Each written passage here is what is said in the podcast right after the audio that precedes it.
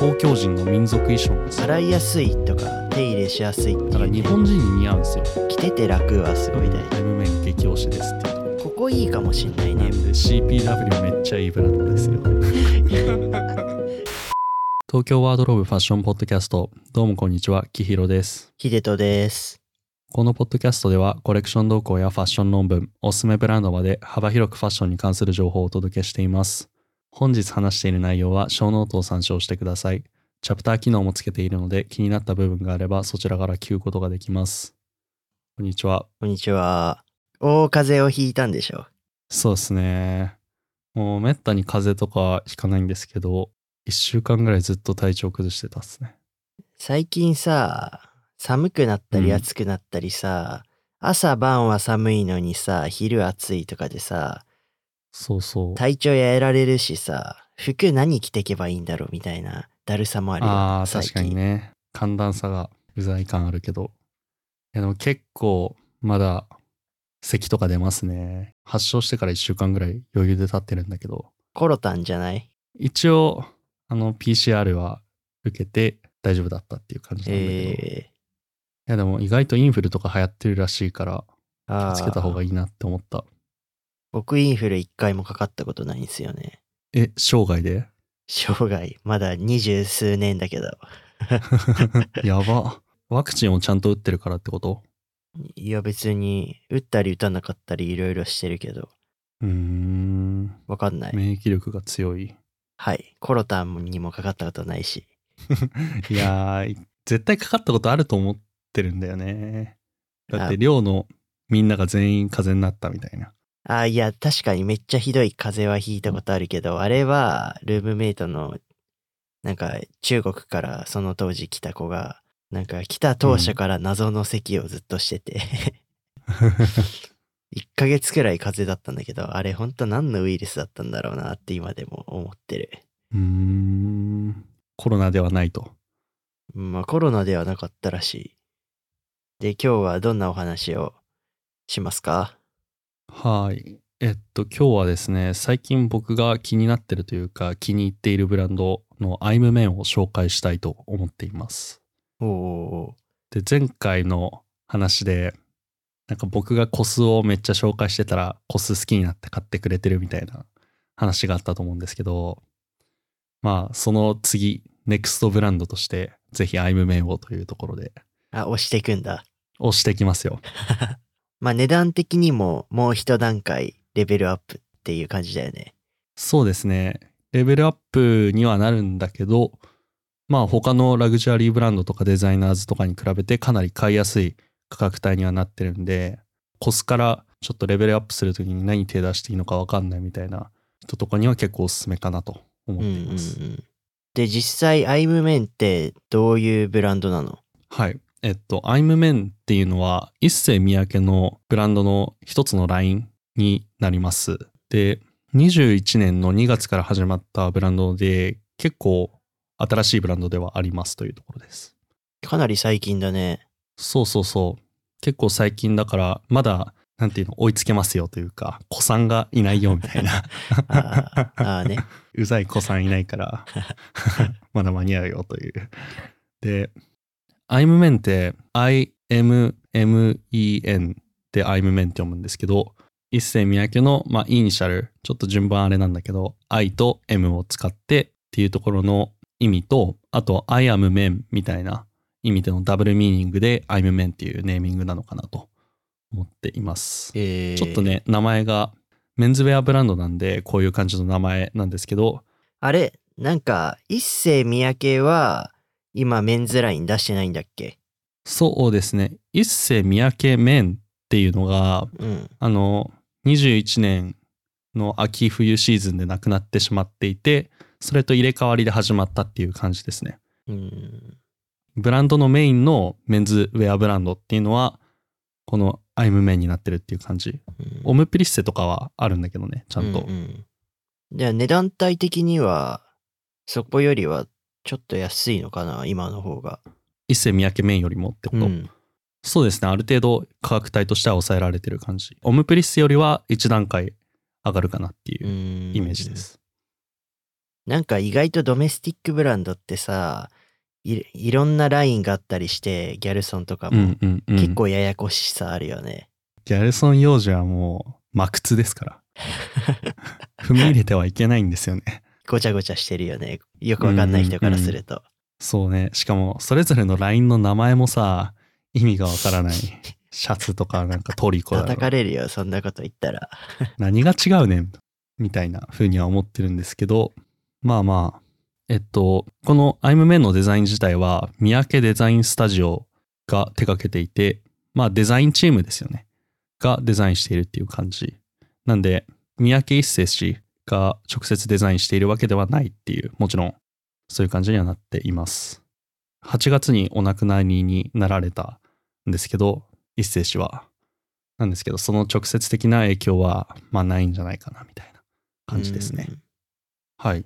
で、結構コンセプト的なお話をすると、現代的な生活シーンに溶け込むプロダクトとしての実用性とシンプルな機能美を追求した男性のための新しい日常着っていうようなコンセプトですというところで、結構ね、後ほどお話しするんですけど、おすすめポイントとして、なんか道具として結構使いやすいっていうところとかがあって、その道具として使いやすいっていうのは着やすいとか洗濯とか手入れの楽さっていうところでなんかこうこのコンセプトがしっかり反映されてるなっていうような印象を持っています。うん。でデザインとしてもすごくなんかパターンが面白かったりとかなんか素材で遊んでいたりとか結構派手めなものもあるんですけどそれは発色がすごく綺麗だったりとか結構やっぱり科学 科学力があるっていうとなんか仰々しい感じになってしまうんですが結構しっかり研究開発に基づいて面白い素材とかパターンとかを作っているなっていうような印象ですね。すごく頭は使われてるようなイメージです服作りに。なんか、まあ皆さんも見てもらえばわかると思うんだけど、結構さ、面白いパターンとかじゃん。うんうんうんで、なかなかこういう服ってさ、手入れしづらかったりさ、クリーニング絶対出さなきゃダメみたいな感じの素材使ってたりするけど、洗いやすいとか手入れしやすいっていう点はすごくいいんじゃない、うんうんうん。こういう個性的な服っていろいろ気を使ったりするんですけど、手入れも楽だし、何より着やすいっていううんのがありますね。なんか面白いパターンを作ろうとして、こういう服になっているってわけではなくて、なんか利便性を追い求める。例えば折りたためるとか、なんか生地のプレスをかけてみて、こういう形ができました。なおかつこれが着やすくて、利便性がすごくあります。みたいなところで結果として面白い形になってるみたいなうん。感じで、なんかそういう発想の起点が他のブランド、デザイナーズとかとは違うなっていうような印象ありますね。で、まあ、ライン的な話が出ていたんですけど、さっき。この I'm Men っていうのは、1325一世三宅っていうブランドでの研究がベースとなっています。で、ここで再生のポリエステルとか、なんか折りたたみ構造、なんかバッグとかがペターって平面になってるんだけど、持ち上げると面白い形のバッグになるみたいなのとかが結構特徴ではある。なんか、バオバオとかとはちょっと違う感じなの、それは。まあ似てるっちゃ似てるけど、バオバオよりも結構パンチ効いてるかな。なんか本当にポリの布を持ち上げたらすっげえ変な形のバッグになるみたいな。えで、再生ポリエステルとか、こういう折りたたみ構造。まあこれは結構数学的な要素でのなんか研究とか、3次元での造形、パターンみたいなところを結構研究して、そこでの成果っていうのをアイム面に反映させてるのようなイメージです。で、さっき一世三宅面が2021の秋冬シーズンで休止となっているっていうお話をしたんですけど、まあ入れ替わりとしてこのアイム面がスタートしている。で、一世三宅面はなんで辞めちゃったかみたいなところで言うと、なんか男性服の新たな可能性を探る取り組みを始めるためみたいなことが言われています。で、結構この時期ってコロナでなんか新卒の内定者取り消しの騒ぎとか、ちょっと経営不振が騒がれるみたいなところで一世三宅であったんですけど、それとは全く別な理由っていうことは言われていました。ちょっと真偽のほどはわからないんですけど。へえなんで完全に一世三宅の中でのなんかメンズのなんていうの一番メインとなるようなブランドに今アイムメンが出てきているっていうような感じですね。なんかさ、全然関係ないんだけどさ、一世三宅さんが始めたブランドじゃん。で、一世三宅さんは死ぬ前まではどんな立ち位置だったの？もう完全に引退してたの？ブランドからは。詳しいことはわからないんだけどほぼ引退ではあるんじゃないかな。ただコンセプトとかは結構考えてたんじゃないかな。うん例えばあのこの一世三宅麺自体もあの高橋祐介さんっていう方がなんか6年半ぐらいずっとデザイナーやっててその2020年までかやってたっていうところで実際の手を動かすとかディレクションみたいなところは完全に手を離れてたんじゃないかなと一世三宅麺っていうメインのブランドでさえそうなんだからうんうん。じゃあ、ご意見番みたいな感じだったのかな。ご意見番まあまあ実情はわからないです正直申し訳ないえーなんかあんまり一世三宅って情報ないんですよね。ウェブ上に。うんなんかあんまなさそうなイメージはある。うん。ちょっとこれを調べて話すにあたって、なんていうの、プレス用の素材みたいのを広報の人からもらえないかなみたいのでいろいろ探したんですけど、全然そういう窓口とかメールアドレスとかもなく、えーなんか調べるのを結構いろいろネット上で皆さんもなんていうの発見できるようなちょっと簡単な調べ物にはなってしまっているっていうのが現状ですね。うんうんうん。で今話した高橋祐介さんっていうのは2020年に一世三宅を退社されてで今は CFCL のデザイナーをされてます。CFCL って何？一世三宅っぽいけど一世三宅じゃないブランド。それはドメスティックのブランド？ドメスのブランドですね。高橋祐介さんが立ち上げられたブランドで。えこれも結構頭使って作られてる素材面白系ブランド。本当に一世三宅のエッセンスがすごいあります。ですごい最近注目集まってますね。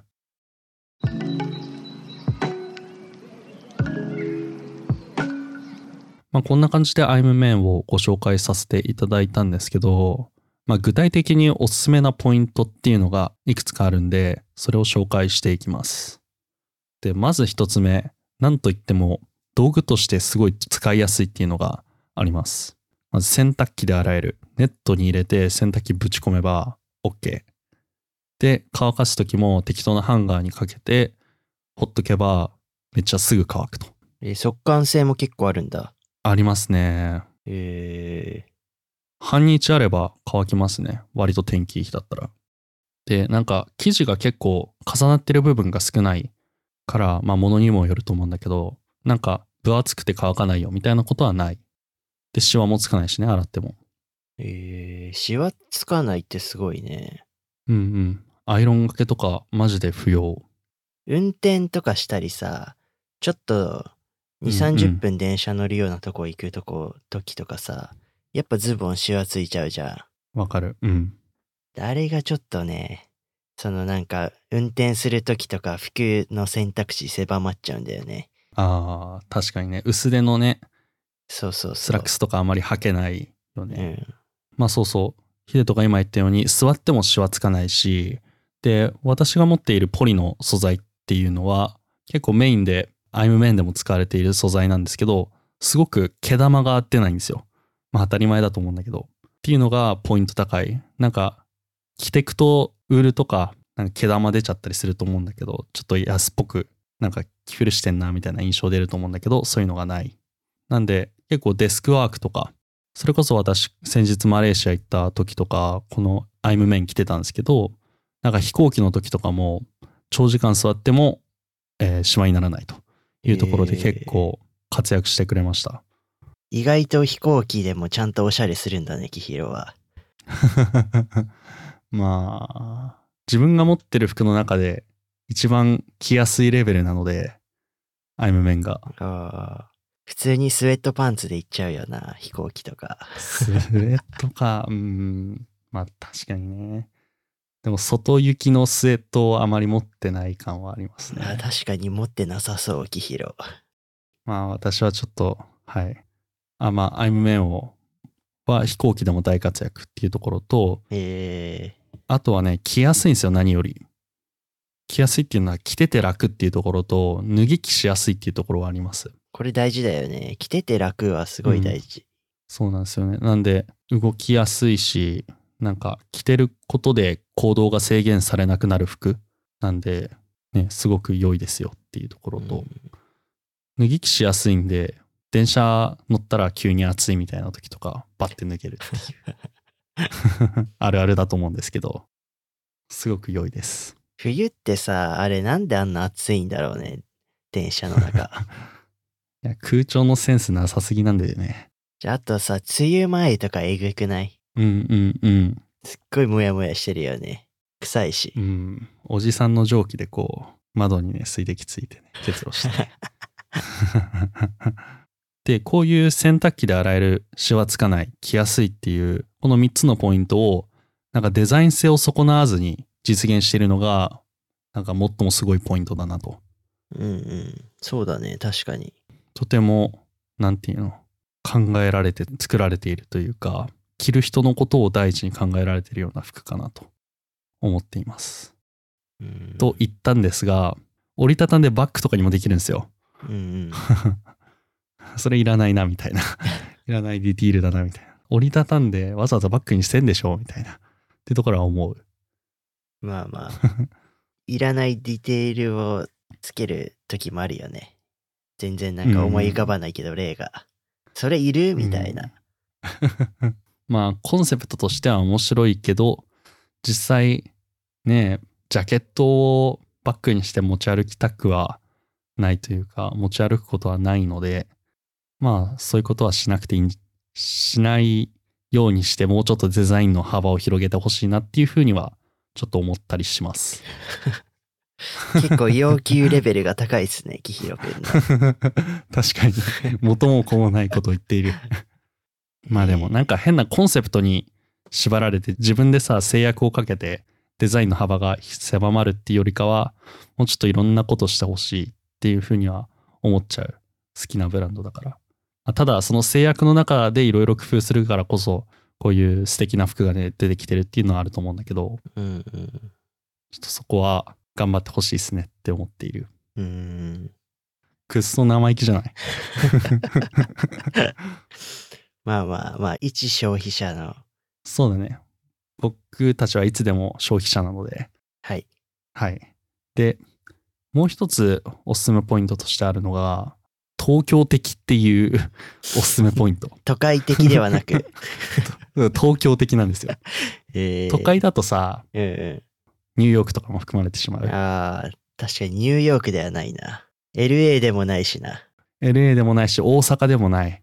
これは東京的なんですよ。っていうのは、なんかビジネスとカジュアルどっちも行けて、なんか表参道歩いてても、永田町歩いてても全然恥ずかしくないんですよ。この服は。うんなんかいい意味でさ、スタイリッシュだしさ、うんうんうん。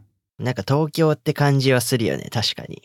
うんうん。すごい、そうなんですよね。洗練されてて、なんていうのかな。東京歩いてそう、みたいな。MacBook 片手にスタバいそう、みたいな。うんうん。なんか自称クリエイティブディレクターかっこ笑いみたいなかっこ笑い。イメージ。何やってんだお前みたいな。クリエイティブディレクターってなんだよみたいな。アートディレクターみたいな。めっちゃディスってるけど、なんかそういう感じ。うん、確かにおしゃれ感はすごいあるね。うんうんうん。シンプルの中におしゃれがちゃんとあるっていそうそうそう。やっぱそういう服がね、結局良いみたいな。なんかコテコテのジャケット着るよりも、ある程度、まあ、そういう職業、それが許される職業であるならばっていう、まあ、前提はあるんですけど、ある程度こういう、っていうのが遊び効いたデザインの方が、なんていうの、クライアントの受けは良かったりしてる、今のところ。かっこいいっすね、みたいな。ああ。まあなんか普通とはちょっと違うからね、確かに。うん、うん。スーツ着るとかよりは。そうそう。うん。なんでめっちゃいいっていうのと、っていうかなんで東京的って言ったかっていうと、そういう街に馴染むみたいなとか、なんか状況に馴染むみたいなところもあるんですけど、なんか日本人に似合うんですよ。しかも、めっちゃスタイルいいわけでもない日本人にめっちゃ似合う。うんうん。あんまり日本人ってスタイル良くじゃないじゃないですか、一般的には。うんうん。なんですけど、タイトめのシルエットではなかったりとか、ちょっと、なんと肩周りゆったりとか、なんていうの、腹回り出ててもそんなに目立たないようなデザインではあるので、確かに全体的にあれだよね。ボックスシルエットではないけど、パンツとかも落ち感とかあったりして、結構そうそう布が動く感じしてなんかすごい綺麗に見えるよね。そうそうそう。なんかその辺は本当に着物みたいなイメージで着れるのかなうとん、確かいうとこ。ろですね。で、ちょっとここからは人種差別的な内容が含まれる可能性があるけど、僕にはそういう思想は全くないっていうところは前置きとして置いておきます。で、先日あの、アイムメンの店舗でね、いろいろ服見てたんですけど、その時になんかめっちゃマッチョの黒人の男性がアイムメンの服をいろいろ着て、あ、これいいな、これいいな、みたいなところでやってたんですけど、やっぱりどうしてもコスプレ感が出てしまうんですよ。この服に対して。えー、コスプレ感というか、なんか似合わない、ちょっと違和感があるみたいなところはあったんですよね。まあ、黒人というかアフリカンアメリカンの方が全員似合わないと言ってるわけではなく、そういうちょっとがっしりとマッチョすぎるぐらいマッチョだったんでね、彼は。人がね、あれを着てるとなんか忍者のコスプレしてんのかなみたいな。あみたいな印象はちょっとあった。ーマッチョすぎる人ってあんまに似合う服ないしね。うん。で、黒人の方デフォルトで型いいじゃないですか。うんうん。なんで、なんていうの、もっと似合う服あるな、みたいなふうには思ったね。確かにオーセンティックなジャケットパンツとかの方が似合いそうだよね。うんうん。とかね。あとはなんなら幼児とかまで振り切ってしまった方が似合ってたりするのかなとか思ったりして。なんか幼児のさ、コレクションをあんま見たことないからそんなわかんないんだけど、黒人の方で幼児とか着てるって全然イメージがつかないな。そういうコレクションとかにもいんのかな？どうなんだろうね。僕もあんまりチェックしてないから分からんけど、まあでも、かっこよさそうな感じはする。うん。まあ背高い人似合うしね、幼児とか。うんうんうん。まあ、そうなんですよね。なんで、ちょっと話を戻すと、結構日本人というくくりの中では、誰にでも似合うような服にはなってるのかなっていうところ。うんなんか日本人が着るからこそ良さが出るみたいな、なんか印象を持っていますね。うん。なんでこういう感じの服になってるのかみたいなところで、ユナイテッドアローズの栗野さんっていう方の本にヒントがありまして、モード後の世界っていう本があるんですけど、現代人という種族の民族衣装的なものを具現化したいと思ったっていうところが、一瀬三宅さんの発言として記載されていて、なんかそういう日本の現代人の民族衣装を作りたいっていう思いから、こういうブランドに昇華されていってんのかなみたいな、いうふうには思ったね。やっぱ民族衣装、東京人の民族衣装なんですよね。アイムメンって、多分。きひろくんのあ感覚では。そうそうそうそう。みんなこれ着ればいいと思ってる俺は。怖いよ、それ。街歩いてたら。みんな折りたたんでるみたいな。怖い、折りた。たんでバッグ持ってるみたいな。怖い。怖い。な。だから、こういう道具としての使いやすさとか、東京的なデザインから、なんか、東京人の民族衣装っていうところで、アイムメン激推しですっていうところでうす。ん。で、価格もそんなさ、高くないんだね。うんうん。そうなんですよ。なんか、ざっくり目安で言うと、一番高い重衣料、重衣料っつってもコート。なんか薄手のコートで13万ぐらい。で、ジャケットが5万から10万。ちょっとディティールによって結構変わってきます。で、パンツが3、4万で買える。なんかコートさ、13万とか、まあ15万前後で買えるってすごいいいよね。うんうんうん。ちょうどいいよね。そう、結構フルレングスというか、膝下ぐらいまであるコートで、まあ、13万とか。ですね。でも結構凝ってるんですよね。今季のメランジツイードっていうコートがあるんですけど、それとかも結構凝ってて13万。えツイードのコート？とね、絹、シルクが42、綿41、毛、キュープラが入ってるっていう感じかな。シルク、おもろいよね。えー、結構面白い素材だね。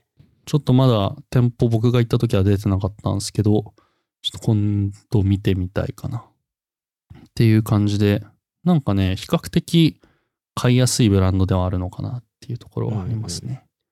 なんか僕、履いたことないから、実際に着たこともないからわかんないけど、なんか、ここいいかもしんないね。パンツ3、4万くらいで。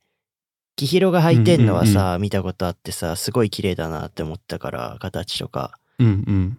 3、4万くらい出せばさ、いいの買えるから、ここいいんじゃないですかね。パンツとかね。狙い目だとは思う。かぶらなそうだし、あ、そうだね。ただ、パンツを買うと上が欲しくなる。上が欲しくなるので、セットアップあるあるだ 結局10万よねと。かになる。セットアップあるあるっすね。いや、なんか自分もさ、この前さ、なんかどっかのブランドを見たときに、それなんかコレクションのやつだったのよ。ええ今期のパリコレの。で、なんかたまたまうちの店舗にはあると。日本でも数着しかないけど、たまたまああるって言って、まあ、試着してくださいみたいな感じで、まあ、試着して、いや、ズボンめっちゃ綺麗で、うん。で、ズボン買おうって思ったら、いや、なんかジャケットもあるんですよね、これって言われて。うん。あージャケットか、つって値段見たらめっちゃ高くて萎えて、うん。えーこれどっちもいけないんだったらいいやと思って諦めて買わなかあった。ー二つとも。逆にね、うん。っ確かに、そういうこともあるのか。ていう話それましたけど、いや、でも、わかりますよ。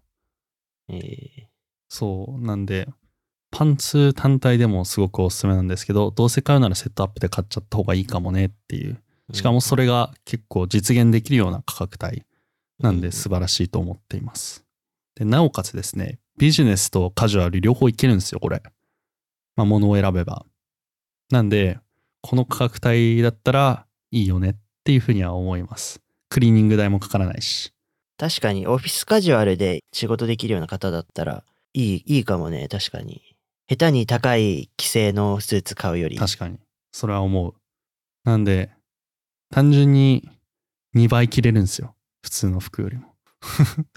なんで、コストパーウェアが下がりますねという。そういうことね。コストパーウェアって初めて聞いたけど。新指標ですよ。1回あたりの着用金額みたいな。コストパーウェアが。コストパーウェア大事だよね、けどね。いや、大事ですよ。なんか結構値段出して張り切って買った服意外と出番ないとかあるしな。うんうん。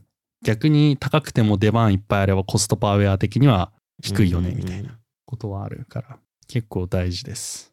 なんで CPW めっちゃいいブランドですよ。このアイムメは。急に笑わないでよ、そんなに。っていう価格的にもおすすめできるブランドではあります。うんうん。で、もう一つあるのが、ドメスで着れるのここぐらいじゃないかなっていうふうには思ってるんですよ。なんか幼児とかギャルソンって着たいけど高いし、あまり着る機会なさそうじゃないですか。それこそコストパーウェア最悪なんだと思ってるんですよ。ああ。それらのブランドって。確かにな。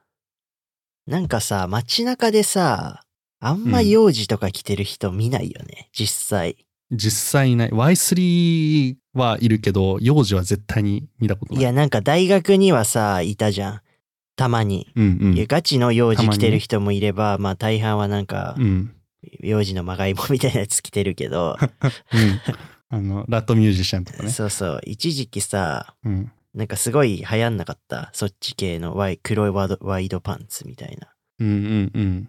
実際大人の人でさ、で百貨店とか歩いててもさ、見ないよね。全然幼児着てる。たまに、なんかこの人何やってんだろうみたいな白髪のおじさんとかが全身幼児とか着てるけど。うん。確かに、それはいますね。なんか幼児のところにしか幼児がいないみたいなうん。感じはしません？幼児コーナーで店員さんとめっちゃ仲良く喋ってる全身幼児のお客さんみたいどっちが店員かわかんないみたいなね。な。確かにね。うんギャルソンもそうじゃん。結構やってんなっていうギャルソンは、ギャルソンの店舗にしかいない気がする。あの、青山の店舗に。あの、TikTok でやってる方でしょ？あ、そうそうそうそありえないくらいとんがってるブーツかなんだか、革靴みたいなの履いて。う。反り返ってる、あの、ブーツ履いてるよね。しゃがんだら膝に刺さりそうな。確かに。あの髪型が特徴的な彼は青山の店舗でいますね。めっちゃ見ちゃったもん、この間行った時。えー、わ、いる本物だっつって。っていうところで、まあ、まあ日本人として、そう、幼児とかギャルソンって持っておきたい気持ちはするじゃないですか。うんうん一着。なんですけど、こういうこ CPW の観点から言うとあんまり優れていないので、なんか、御三家ブランドっていうくくりではね、一世三宅ももちろんあるので、うんそこで買ってみるのもいいんじゃないかなっていう気持ち的にね、上がるよね確かに。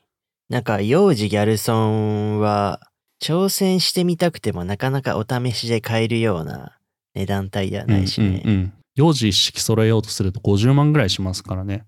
うんうん。そんくらいするイメージ。うん。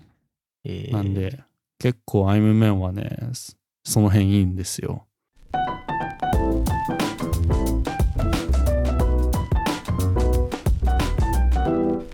という感じでおすすめしてきたんですけど、なんか僕自身もそこまで大量に買っているってわけではなくて、21AW シーズンと22の AW シーズンでそれぞれ何アイテムかずつ買ってるっていうような感じなので、まだまだね、なんて初心者ではありますっていう感じなんですけど、なんか僕が買ったものをちょっと参考までにご紹介できればなと思っています。で、僕が、まあ、21AW シーズンで買ったのはですね、フラットっていうシリーズの、まあ、セットアップですね。明らかに一世三宅っぽいなっていうようなデザインなんですよね。うんうん、これは可愛い。ちょうどさっき言ってた、なんか道具としての良さであったりとか、東京的っていう良さがあるっていう、本当にこの服を買って何回も着ているうちに、アイムメめっちゃいいなって思ったような、えーボタンで閉まってんの？前は。それともジップ？ボタンですね。えー、で、ちょっと商品画像を見てると結構ネックが立ってるじゃないですか。うんうん。なんですけど、これ開いて着ることもできて、そうすると本当にジャケットみたいに見えるんですよ。ああ、そういうタイプね。なんでそこをなんで商品画像で出さないのかっていうふうには思うんですけど、そういうふうに着るとオフィスカジュアルとしては全然いけますね。ん。なんで中にちょっとネック詰まったような厚めのね T シャツとか着てね、オフィスカジュアルとして活躍してくれてます。なんかこの商品画像だと、昔の衣装みたいな。中国とか韓国の大河ドラマとかで着着てそうないあー、確かにね。感じか、すっごい綺麗に作ったトラックジャケットみたいな。あー、確かにね。うん、確かに。確かになんかキヒロが初めて着てきたの見たとき、こんな感じじゃなかったから、今写真見て、うんうんあれこんなんだったっけ？とは思ってた。うんうんうん。そうそう。こういう風に着るとさ、結構さっきヒデとか言ってたように、アジア感あったりとか、逆にそれこそすごい一世三宅っぽいな、みたいなイメージを受けると思うんだけど、ちょっと開けて着るとね、本当にジャケット、きっちりとしたカーディガンみたいな印象になるので、すごく重宝しています。で、一応これが、あの、バッグになるんですよ。そのジャケットが。あ、これがバッグになんだ。そう、これ自体が。え絶対使わないよねみたいな いうふうに思って一回も使ったことないです1年ぐらい来てるけどー、そろそろ使ってみてもいいんじゃない？だから使わないんだって。使えよ、一回くらい。買ったんだから。いやマジで無意味でしょ。なんか店員さんとかにもこれいいですよねって言ってしかもこれ折りたたんでバッグになるんですよみたいな最後の推しみたいな感じで言われるんだけどうん。全然そこじゃないんだよねみたいな。最後の決め文句みたいな感じで言ってくるんだけど全然違うのよ。誰も使わねえってこんなのいや、わかんないよ、それは。バッグあんま持ってないんですよね、みたいな。え、いやーで、これは、キヒロは下も買ったんでしょ？そうですね下も買いましたうん下もなかなかシルエットが良くてね重宝してますよ T シャツ1枚でも上着るとね様になりますこれはうんうん。すごいパンツの形綺麗だった気がする。なんで適当な白スニーカーなんか履いちゃったりして旅にも合うしなかなか良いうん、良いパンツです裾がさ、あの、あんまり狭まってないから、ブーツ系もいけるね、確かに。そうそうそうパンツ自体を見るとテーパードかかってるような感じには見えるんだけどあの平面で置いた時にね、見えるんだけど、実際履くとそうでもないっていう、うーん。なかなか、うん、こだわって作ってるなっていうのを感じますね。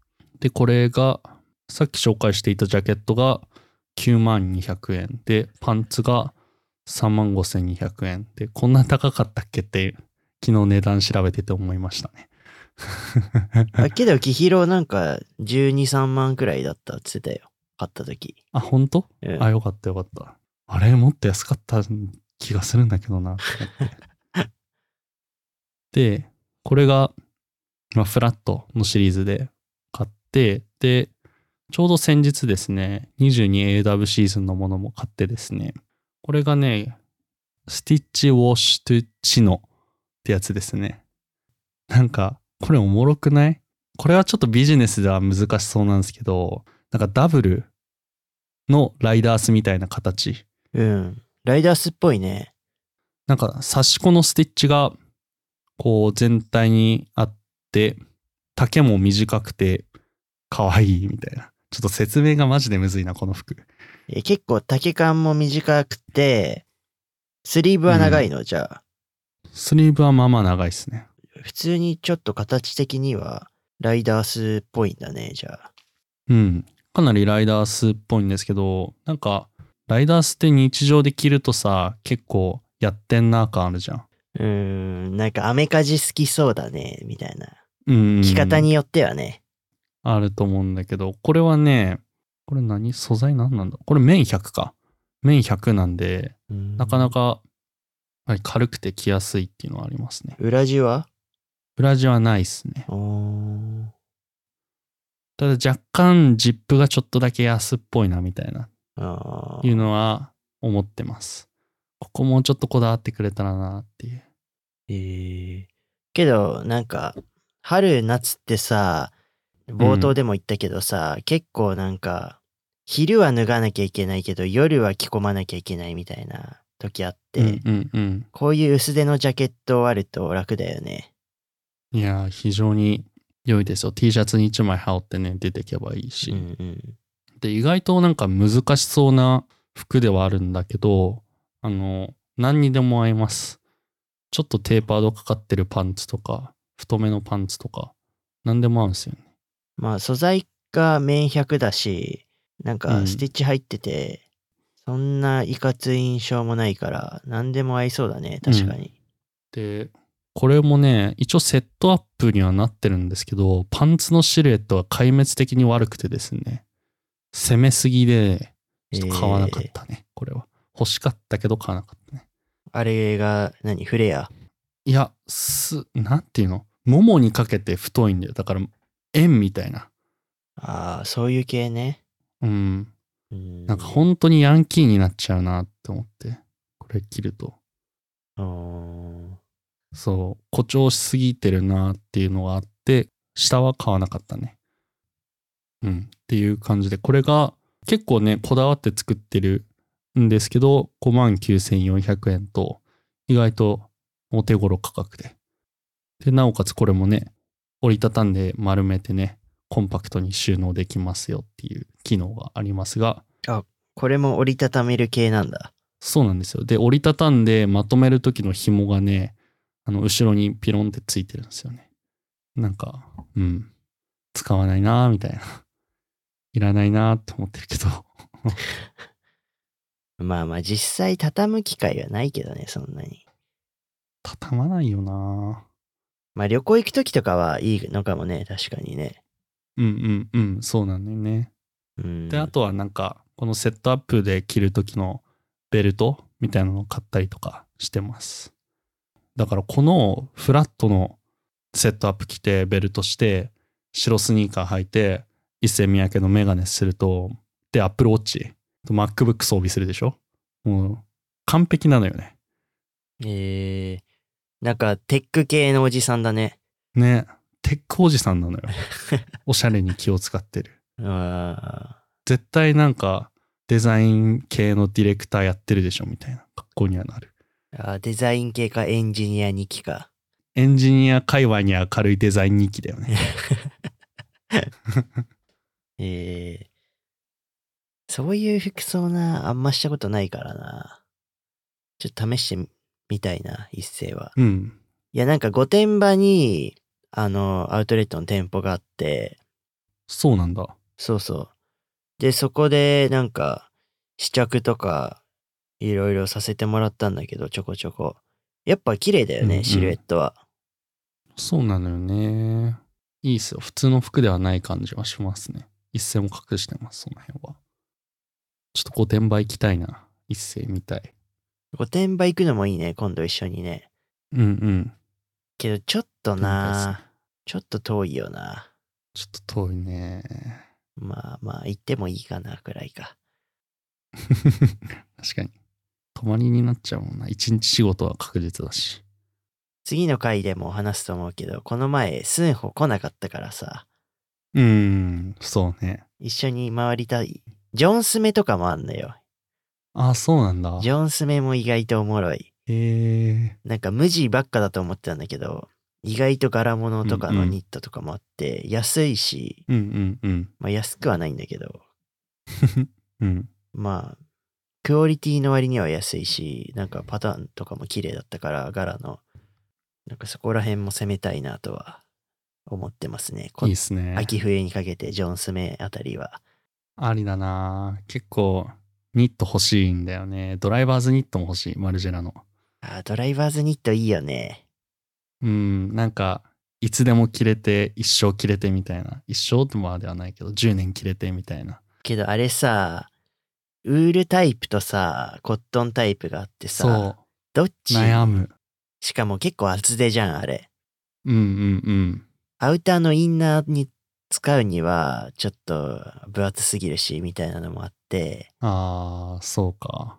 春秋のちょっとくらいしか出番ないのかな、実は、みたいなとこも考えて。ああ、そうか。そうなのか。ゆるゆるのアウターとかを羽織るんだったら、まあインナーに入れてもいいかなって感じあるけど、まあけどかっこいいはかっこいいよね、あれね。確かに。かっこいいよね。ちょっと欲しい。っうん。ていうところですかね。はい。ちょっと最後全然関係ない話になってしまったんですが、アイムメンめっちゃおすすめです。えー、なんで皆さんもね、ぜひアイムメンを手に入れて、東京人の民族衣装として、えー使ってみてください。絶対後悔しない服にはなってるんでね。うん。ちょっと僕も試してみたいね。あれ？店舗は青山しかない。はい。で、通販とかも一応やってる。はい。ちゃんと通販はやってます。えー返品とかも確かできる気がするんで、なんかまあ、まずは東京の人は青山行ってほしいし、難しい人はネットで見てみてください。サイズ感とかは普通通りのサイズで選んでもらえれば大丈夫です。そんなめちゃめちゃ大きいブランドとかではないんでね。えーじゃあ僕も、今度じゃあ、店舗入ってみようかな、今度は。はい。今度は行ってみてください。おばさんに気をされないように。いやー、青山とか表参道とかなんかちょ、癖強いおばさんとかいるしな。あれ怖いんだよな、普通うん、癖強い。めちゃめちゃ販売員と仲いいおばさんとかいるからね。お金持ちのなんかちょっといかついおばさん怖いよな、普通にあれ。うん、迫力があるからね。うん。いやでも聞いてるかもしれないよ、そういうおばさんも、この番組。うわー、怖い、もっと怖い。怖いな。秋怖い広はおばさんに気に入られるしな、よく。強く否定できないよね、それに関しては。はい。えっ、と、最後の挨拶いきますか。はい。このポッドキャストは Apple Podcast、Spotify など主要な音声配信プラットフォームで聞くことができます。もしこの番組を気に入ってくれたら、ポッドキャストアプリからフォローしてください。Apple Podcast と Spotify では5スターとコメントをくれたら大変嬉しいです。インスタグラム、ツイッターではファッション情報の発信を行っております。また、取り上げてほしい内容などがございましたら、ショーノートに記載されているコンタクトフォームやインスタ、ツイッターの DM からお待ちしております。お待ちしております。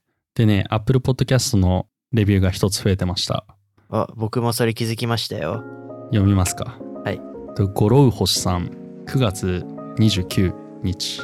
えいつも楽しみにしてます。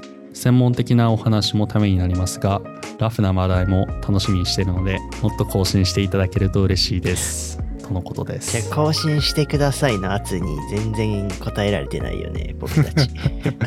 確かにね。まあ次の回は、あれだよね、ちょっとラフな回は多くなるから、そうですね。ちょっとそっちの方も聞いていただけると嬉しいかなとうん思います。ありがたいですねえっ、とレビューありがとうございまあすりがとうございました。じゃあ今日はこんな感じですかね。はい以上となりますありがとうございましたあ。りがとうございました